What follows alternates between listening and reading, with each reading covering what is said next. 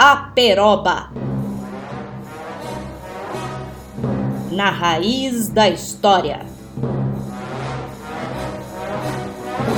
Um programa do Departamento de História UEL, sempre aos sábados.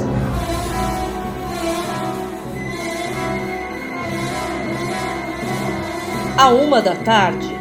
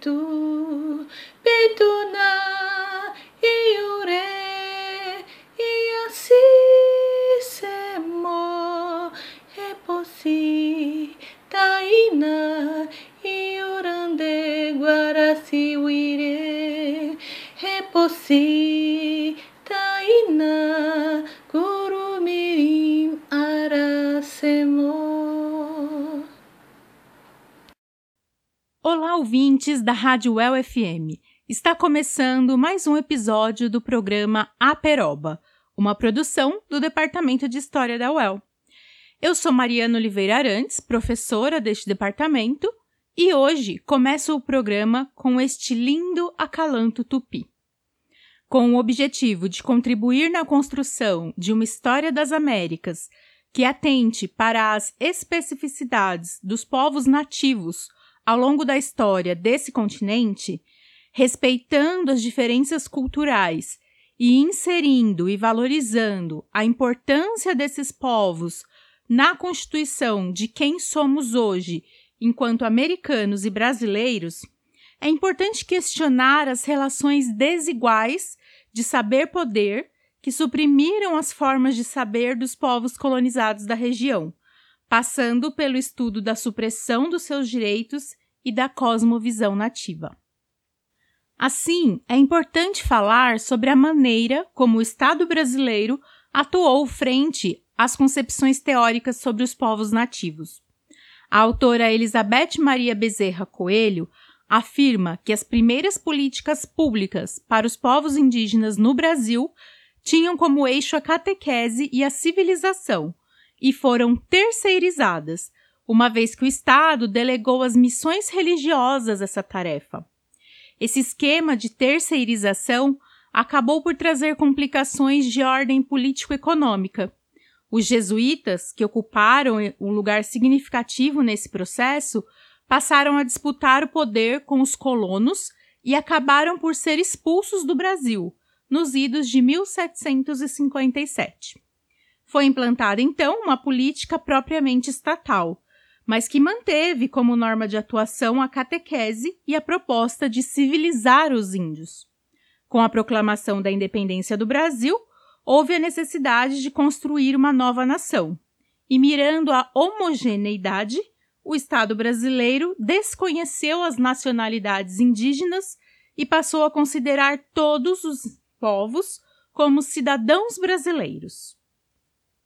O antropólogo João Carlos Pacheco de Oliveira, um dos mais destacados estudiosos dos povos nativos do Brasil, afirma que os censos realizados em 1900, 1920, 1940, 1950 e 1980 não individualizavam a população indígena do país, classificando-os conjuntamente com categorias sociais que indicavam a mestiçagem e situando-os entre os brasileiros pardos, o que confirma o desrespeito à pluralidade desses povos e à sua diversidade étnica. Em 1916, no Código Civil Brasileiro, ocorreu pela primeira vez a formalização de uma definição jurídica de índio, seguida pelo decreto número 5484 de 1928, quando esses povos passaram a ser tutelados do Estado. As terras ocupadas por indígenas e o seu próprio ritmo de vida as formas admitidas de sociabilidade, os mecanismos de representação política e as suas relações com os não índios passam a ser administradas por funcionários estatais. Se estabelece um regime tutelar do que resulta o reconhecimento pelos próprios sujeitos de uma indianidade genérica, condição que passam a partilhar com outros índios, igualmente objeto da mesma relação tutelar. Nos anos de 1960, com muitas acusações de genocídio de índios, corrupção e ineficiência administrativa do governo, ocorreu uma reformulação do aparato estatal pelos militares, logo após o golpe de 1964, incluindo a proposta de criação de um novo órgão indigenista, a Fundação Nacional do Índio, a FUNAI. Mesmo assim, continua o desrespeito à pluralidade étnica brasileira e à cosmovisão de mundo nativa nas políticas culturais do Estado, frente a essa questão dos povos indígenas. São significativas as palavras de Antônio Albino Canelas Rubim ao afirmar que o itinerário das políticas culturais produziu tradições marcadas pela ausência, autoritarismo e instabilidade. Ele defende que a tônica das práticas estatais no Brasil, desde o período colonial, foi o menosprezo e perseguição das culturas indígenas e africanas, que não se modificou após a independência e nem após a instauração do regime republicano. O Estado continuou sendo pouco atento às formas simbólicas e estéticas da cultura.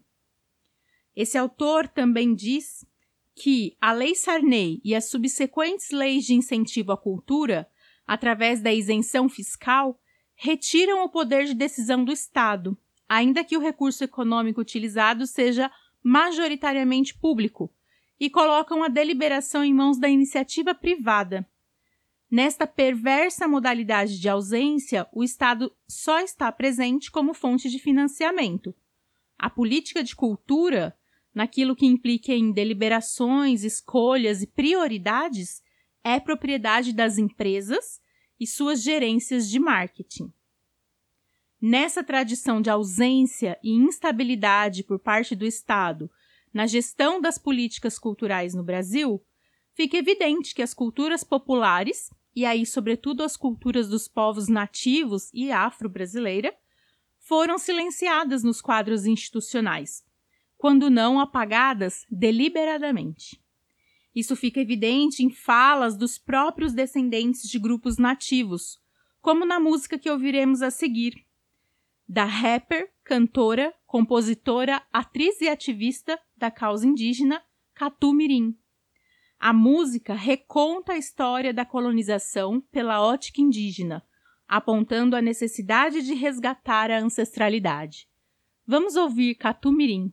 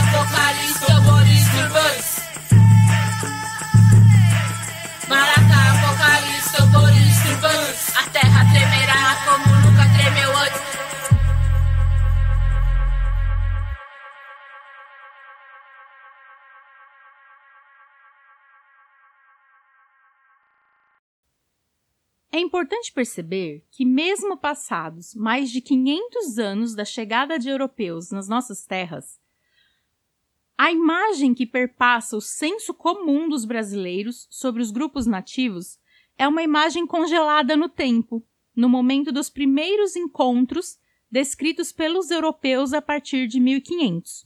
Pessoas nuas que vivem nas florestas, sem recursos tecnológicos. Que bom que em 2017 a Catu bombou com a hashtag Índio não é fantasia. E assim nos convidou a pensar sobre os símbolos nativos que são utilizados fora de contexto e a questionar se essa utilização realmente se trata de uma homenagem, como, por exemplo, se fantasiar de índio no carnaval. É comum a afirmação de que o termo índio nasceu de um engano histórico que, ao desembarcar na América, o navegador Cristóvão Colombo chamou seus habitantes de índios, pois pensava ter chegado nas Índias. Outros nomes dados para o habitante da América pelos europeus foram aborígene, ameríndio, autóctone, brasilíndio, gentil, íncola, negro da terra, nativo, bugre, silvícola. Porém, é importante esclarecer que o termo índio era usado por europeus para designar não apenas os habitantes das terras encontradas no além-mar, mas os povos considerados os outros, os não europeus. Ou seja, esse termo se estendia a povos de outras regiões do globo também. Se trata de um termo utilizado desde o século XVI de maneira universalista, seguindo o desenvolvimento do pensamento científico da época, que não atentava e não respeitava as especificidades dos diferentes povos, englobando todos em uma mesma categoria, os não europeus, os não civilizados. As primeiras histórias contadas e registradas por europeus sobre os povos nativos americanos trataram da chamada Conquista da América, apresentando um ponto de vista totalmente eurocêntrico, baseado em documentos que eram considerados os portadores da verdade, como as crônicas coloniais. Nesses primeiros escritos de europeus sobre a região e sobre a população nativa, considerou-se que se tratava de povos atrasados, sempre em comparação com as sociedades europeias. Essa postura começou a ser questionada apenas em meados de 1980, quando muitos estudiosos desenvolveram uma interpretação nativista, que tinha o objetivo de resgatar essa visão dos chamados vencidos na história. O estudo dessa visão direcionada aos vencidos e a resistência deles contra os mecanismos de conquista contribuíram para dar visibilidade a um outro lado da história, que foi apagado ao longo do tempo. Uma corrente interpretativa mais recente propõe-se a desenvolver um meio termo entre os estudos eurocêntricos e os estudos nativistas. O autor Carlos Henrique Cruz defende que as novas histórias sobre as populações nativas da América devem refletir sobre as imagens e pressupostos se tornaram lugares comuns nos estudos anteriores. Assim, faz parte desse processo uma revisão de todo tipo de estudo, de todo tipo de fonte disponível para estudar esses povos nativos da América. Entre esses estudos mais recentes sobre a história da América, eu destaco aqui as bases teóricas ligadas ao pensamento decolonial nas Américas, desenvolvido por autores como Walter Mignolo e Boaventura de Souza Santos, que defendem o desenvolvimento de uma nova epistemologia de matriz teórica americana, que atue contra a colonialidade do poder e do saber que existe nas Américas há mais de cinco séculos. O sociólogo e advogado indígena Gabriel Andrés Arevalo Robles afirma que a fé na ciência, na forma como ela foi desenvolvida até o século XX, interferiu no processo de desvalorização das cosmovisões, dos pensamentos e valores que não se encontram no interior do mundo ocidental, ao ponto de atualmente muitos autores sugerirem a necessidade de se produzir uma nova ciência que vise decolonizar a investigação científica.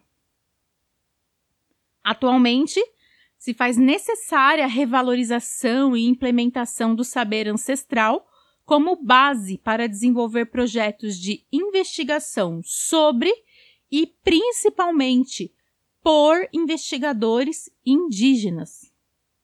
É muito importante o desenvolvimento e propagação de uma história local que leve em consideração a criação de uma epistemologia indígena do conhecimento, que relacione várias matrizes de conhecimento, relações interpessoais, ambientais e espirituais, a importância da língua nesses processos, o saber ancestral dos povos autóctones, a coletividade do conhecimento. Tendo tudo isso em mente, a gente vai ouvir agora uma canção que dá título a esse episódio da Peroba, A Caiaca. A música conta a história da lenda da Acaiaca, uma grande árvore considerada protetora de uma tribo de índios puris na região de Diamantina, em Minas Gerais. Nessa versão, ela foi gravada pela banda Urca Bossa Jazz e a letra é do músico Wagner Sinelli.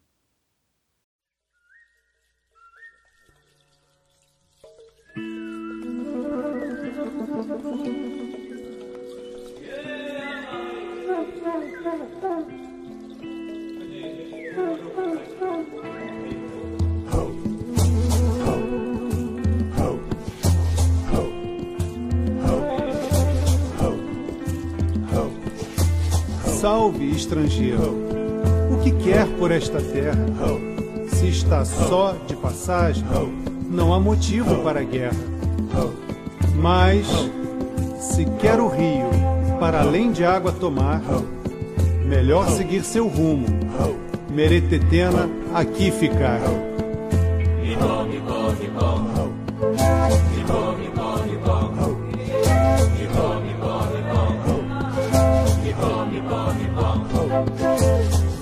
Viviam seus dias com terra seca e molhada, na floresta a vida, no céu a revoada. Em volta da árvore, mãe, mulher, irmã, comida, canto e dança, cantar, xaré, chatã. Dorme tranquilo, irmão, a caiaca vai proteger.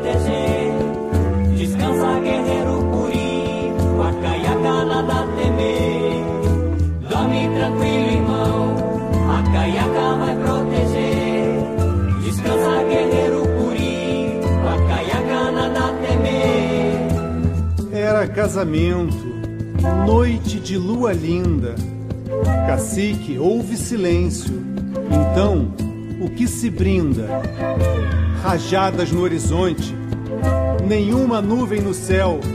Da vida secou a fonte, ao longe um fogaréu.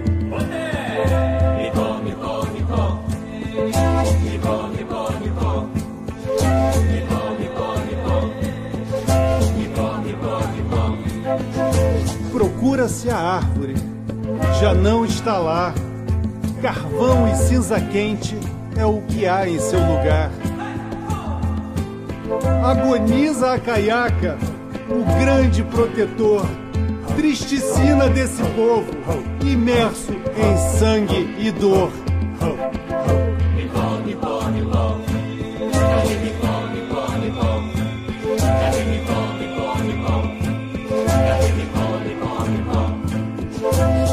Sem dedos, marcas até no cascalho, homem branco na espreita, fico ou batalho. Chefe diz que não, jovem afirma sim. Irmão mata irmão, puris, triste fim.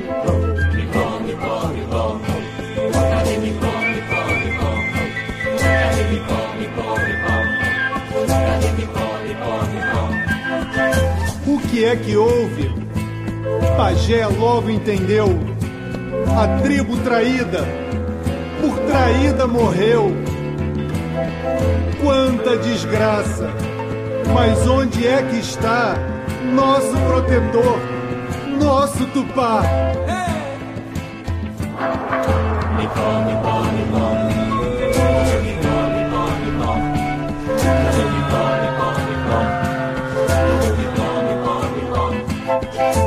O sangue derramado é sorvido pela terra.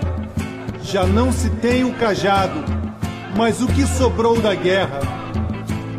Nunca mais haverá canto e dança. Da boca do pajé, palavras de vingança. Quem pela pedra matou, pela pedra morrerá. A ganância do branco, a tumba dará lugar. Está frio, irmão, porque caiaca foi tombar. Sono eterno, povo puri. Seu corpo está frio, irmão, porque a caiaca foi tombar. Sono eterno, povo puri. A Yanga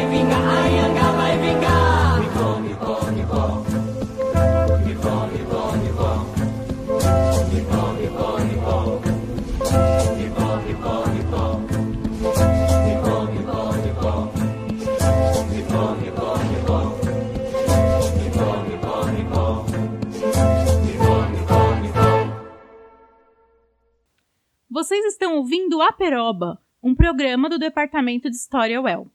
Acabamos de ouvir a canção Acaiaca, que narra a história da cidade de Diamantina, em Minas Gerais, pela visão de grupos nativos e fala da origem dos diamantes na região.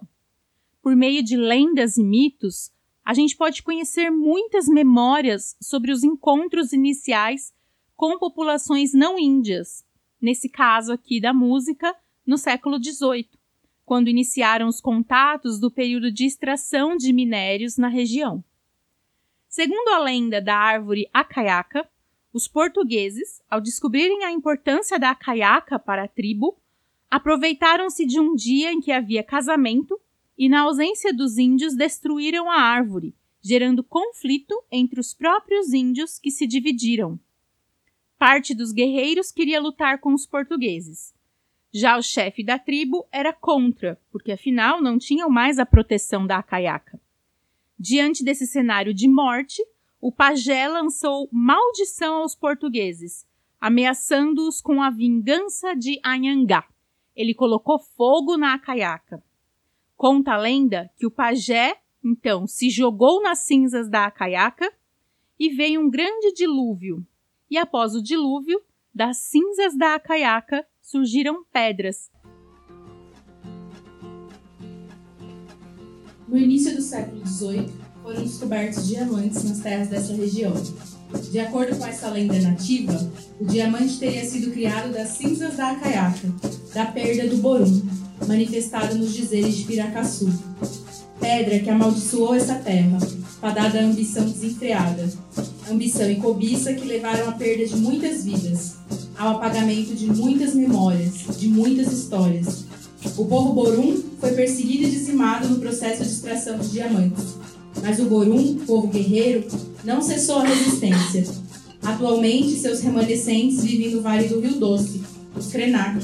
Ainda resistem, ainda lutam contra a morte de sua árvore mãe, de seu rio mãe, o Atu.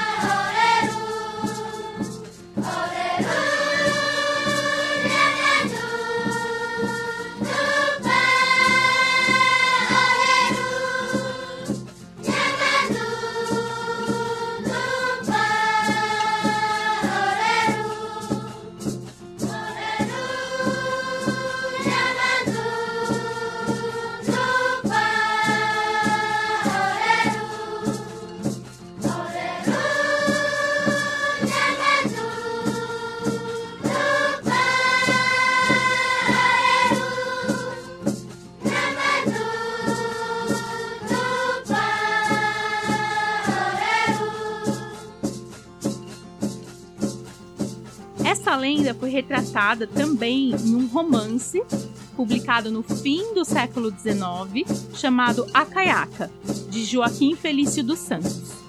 No final do livro, esse autor afirma que o rigor do Dom João V sobre os mineiros daquela região, após a descoberta dos diamantes, seria a realização dessa maldição lançada pelo pajé sobre os habitantes do então Arraial do Tijuco, que era o nome da cidade antes que se tornasse Diamantina.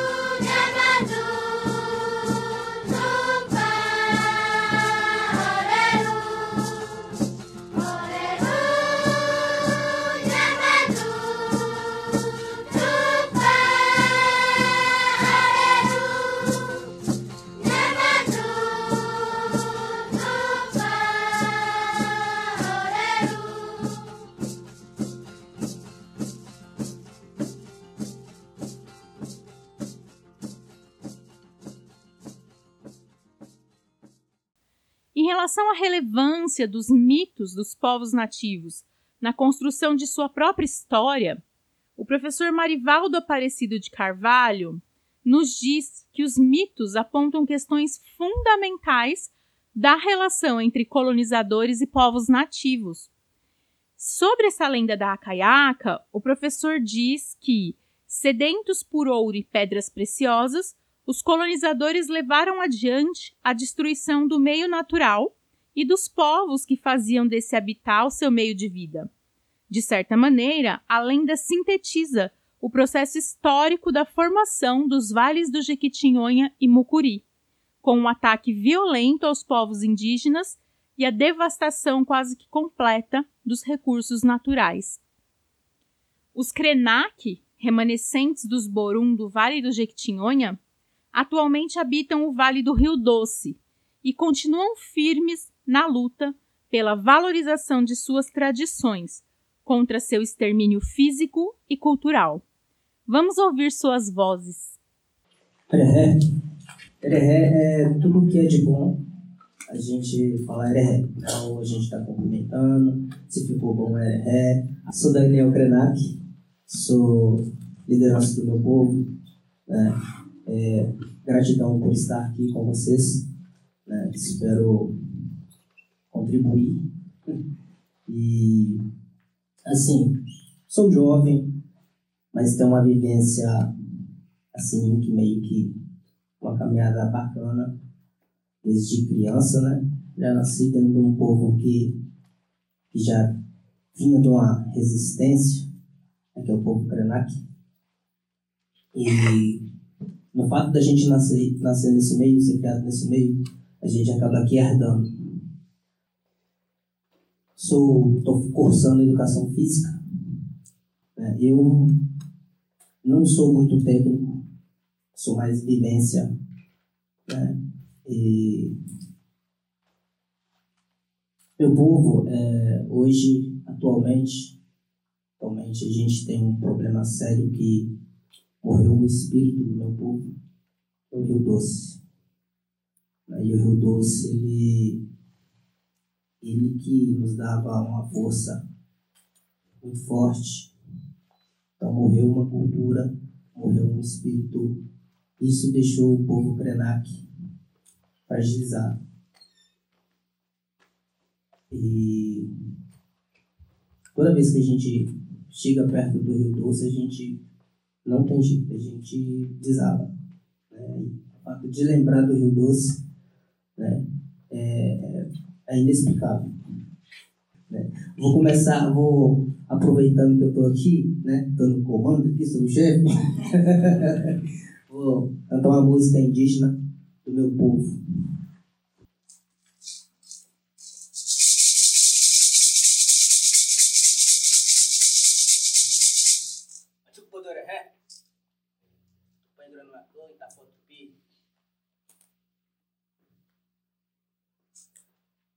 Pedindo aos Marete, nosso, nosso Pai maior, assim para nos proteger, nos abençoar.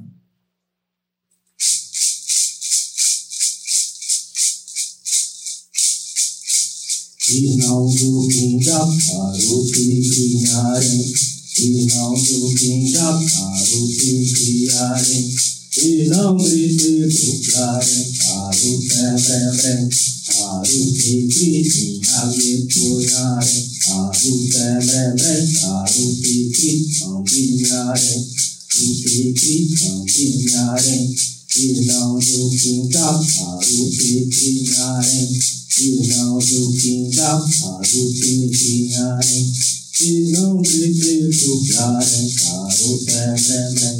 Aru Temre Aru Tikri Nhare Puyare essa música, ela, ela, ela foi feita devido a, a chuva, um agradecimento à chuva, né? Tá chovendo, vamos nos alegrar, vamos tomar banho de chuva, vamos dançar, vamos cantar, né? Então é mais que um agradecimento por isso.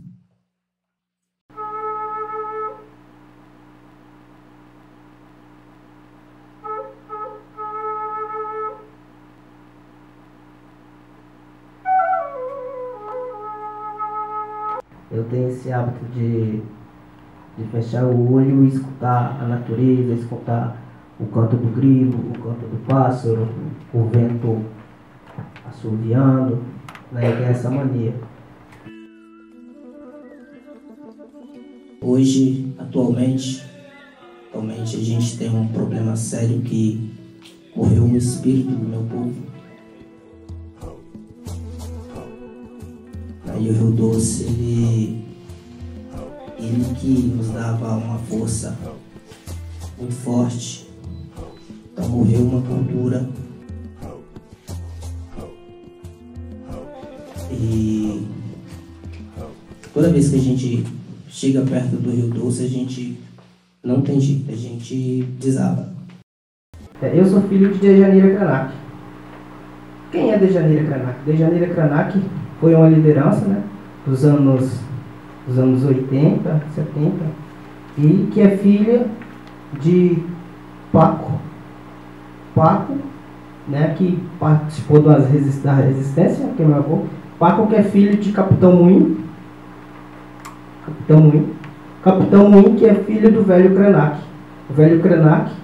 Então, ou seja, do velho, velho Krenak até o Capitão Moinho, teve, foi passado de geração, né? Aí de lá para cá, como a questão da. Aí entrou a, a ferrovia, é, depois veio a ditadura, e acabou que se perdendo isso. Né? Mas antes era dessa forma, era de pai para filho, né? Mas hoje a gente mudou um pouquinho, mas a gente está caminhando.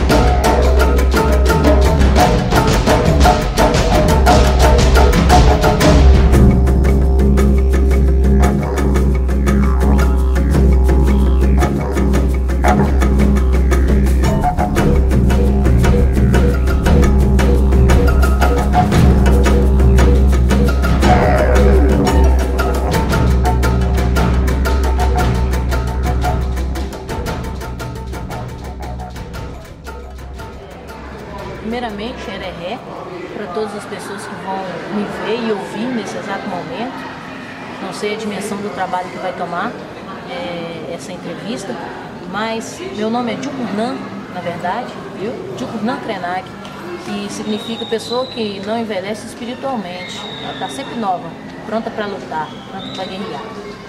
É, eu não vou falar sobre a questão histórica do meu povo aqui, porque senão o tempo vai ser pouco né? Mas nós somos conhecidos como os botocudos do Vale do Rio Doce. Botocudo é um nome pejorativo dado pelos portugueses, espanhóis, alemães, né? Quando eles adentraram em nossas terras, porque viram um povo grandão, usando adornos na boca e, e alargadores na orelha. E deram o nome de botocudo, tampo de barriga. É, somos conhecidos como os Krenax. Creme, cabeça, nac, terra. Somos um povo que respeitamos inteiramente a Mãe Terra. Nós nos reverenciamos ao falar Krenak. Quando você fala Krenak, você está colocando sua cabeça no chão. Você está se reverenciando à Mãe a Mãe Natureza, ao qual nos rodeia.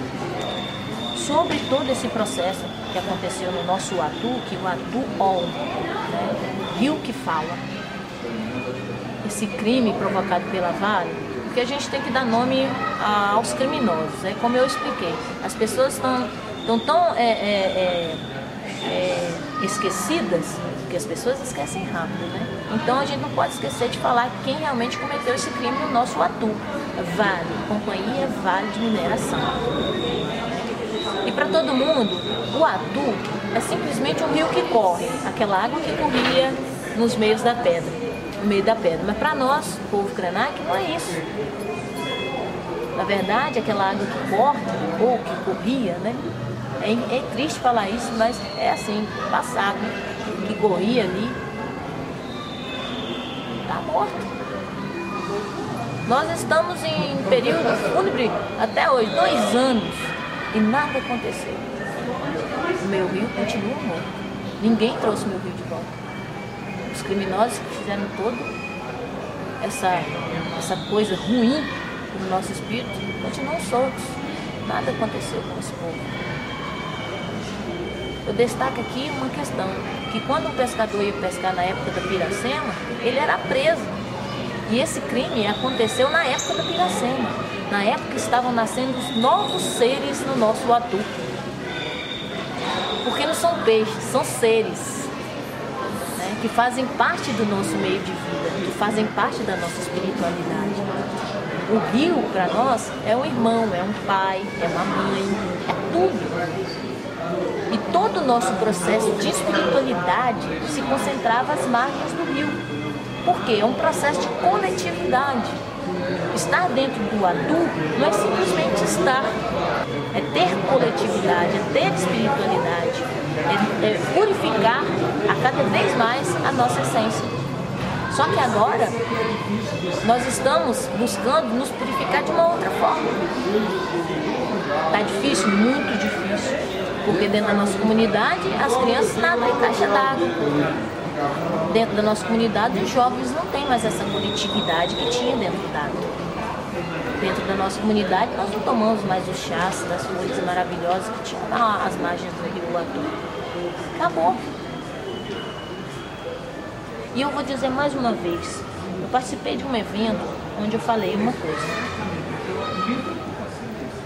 A terra não precisa de adubo adubo. Quando o ser humano morre, ele é enterrado? Ele é enterrado? É enterrado. E o corpo do ser humano vira adubo? Aí eu pergunto, será que nós estamos adubando a nossa terra, a nossa mãe terra de uma forma adequada? Será que as pessoas que estão indo para debaixo dessa terra são adubos bons? Eu só vou deixar um recado para aqueles que destroem. Aqueles que destroem a nossa natureza, a carne deles, a terra não vai receber não. Ela, a terra vai rejeitar essa carne. Ele vai virar um pó e sumir. Mas a terra não vai aceitar essa carne porque ela é podre. É uma carne podre. Pessoa que destrói vida, porque água é vida a terra não aceita. A terra não aceita. Vai virar pó. Só que eu deixo aqui um outro recado. Nós, povos indígenas, nós vamos subir. Nós somos minoria da população brasileira. Mas é essa minoria que defende o meio ambiente para vocês respirarem bem. Mas nós vamos subir. E aqueles que tiverem coração indígena como o nosso vão subir também. Aqueles que não destroem vão subir. Mas aquele que destrói, nem a terra vai querer debaixo dela. Porque ele vai virar pó. Ele vai virar pó. A única coisa que eu quero na minha vida é continuar lutando. Porque essa força de luta ninguém vai tirar de mim não vou defender meu povo até o dia da minha morte. independente do que aconteça. Eu vou defender meu povo o resto da minha vida. E tudo que eu sei que eu sou, que eu tenho dentro de mim, meus filhos vão vir com isso também. E o nosso círculo de, de proteção ele não vai acabar. Essência é uma coisa que a sociedade precisa entender. Essência é uma coisa muito séria. Natureza é essência. Todo ser humano tem essência dentro dele. Só basta saber trabalhar essa essência. Só que as pessoas estão deixando com que isso se acabe e essa essência se torne negra, ruim. Está na hora de se misturar com os povos indígenas, ficar dentro da nossa luta, dar a mão para nós, para a gente fazer uma luta única e trazer de volta o que as pessoas estão destruindo. Porque a natureza, ela se regenera. Pode acontecer uma desgraça na nossa natureza, mas ela se regenera. O ser humano não. O ser humano não se regenera. Mas quando o povo indígena está falando, está gritando, não é povo, não é o povo ali que está gritando, é o Deus maior que está falando na nossa boca. Vocês não estão vendo é nada. Sociedade bitolada, no mundo escuro, não está enxergando o que a gente está falando. Quando o índio fala, é Tupã que está falando, é Guiá que está falando. Era Muito obrigado. Você e todos nós sentimos que algo rompeu. Sua morte, porém, faz nascer a luz do lembrar. Quem somos nós que vamos fazer? Só mesmo nós para dizer. Agir com coragem e amor, recolher os restos e a dor, amar, cuidar do que ficou, sonhar e deixar brotar o rio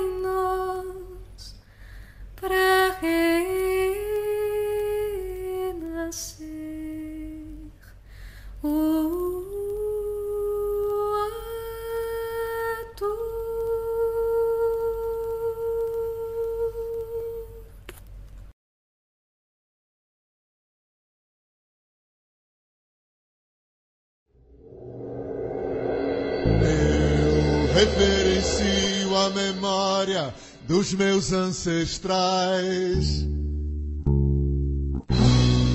Honro e respeito esse povo que vem lá de trás. Homens e mulheres que são como um grande jardim. Agradeço a quem passou pela vida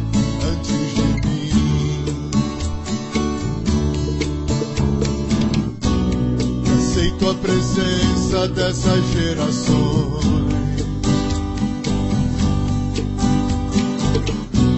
E sinto pulsar de todos os corações. Por isso agradeço, agradeço, agradeço. Por isso agradeço, agradeço, agradeço todas as nossas relações.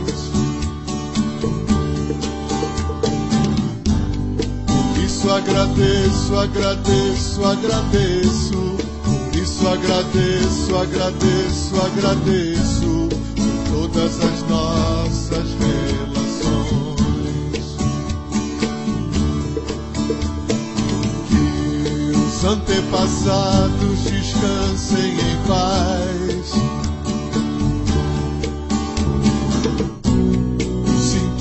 Suporte dessa força que vem lá de trás. Sei que a corrente do amor me conduz essa caminhada da sombra pra luz, essa caminhada da sombra pra luz. E sei que a corrente do amor nos conduz nessa caminhada da sombra pra luz, nessa caminhada da sombra pra luz. Eu referencio a memória dos meus ancestrais. Honro e respeito esse povo que vem lá de trás. Mulheres que são como um grande jardim. Agradeço a quem passou pela vida antes de mim.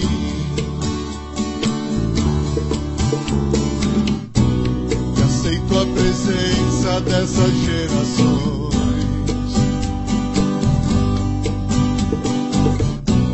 Sinto o pulsar de todos os corações.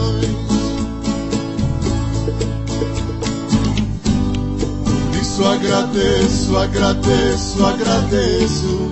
Por isso agradeço, agradeço, agradeço por todas as nossas relações.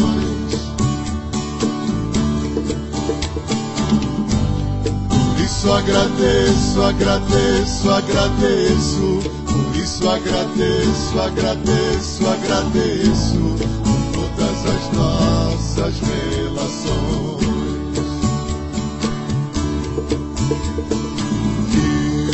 Antepassados descansem em paz. Eu sinto o suporte dessa força que vem lá de trás. Sei que a corrente do amor me conduz nessa caminhada da sombra pra luz, nessa caminhada da sombra pra luz. Sei que a corrente do amor nos conduz nessa caminhada da sombra pra luz, nessa caminhada da sombra pra luz. Oh, Vitacoiás.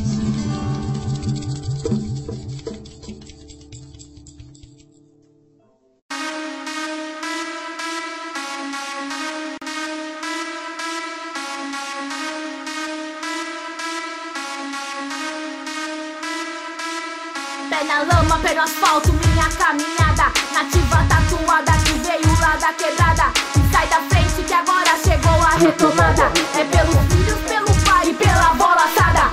Fecha a pontada, não serei calada não. Chegou a hora, pode encomendar o seu caixão. Vou invadir seu condomínio e te deixar sem nada. Vou desfilar com meu cocar e com sua bolsa prada. E eu digo, hey, se liga que eu avisei. Morri, mas agora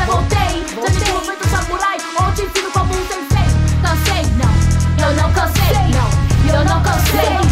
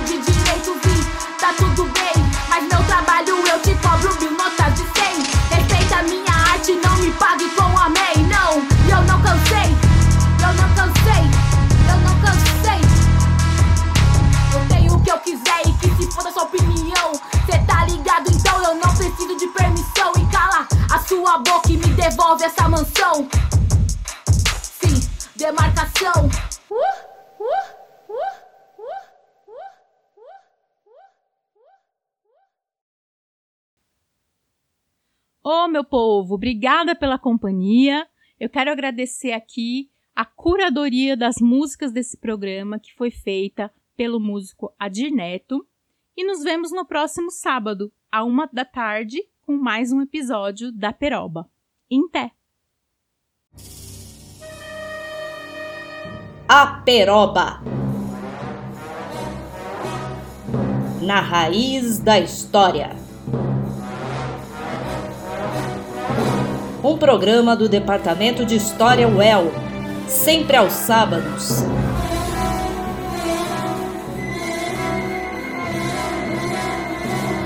À uma da tarde.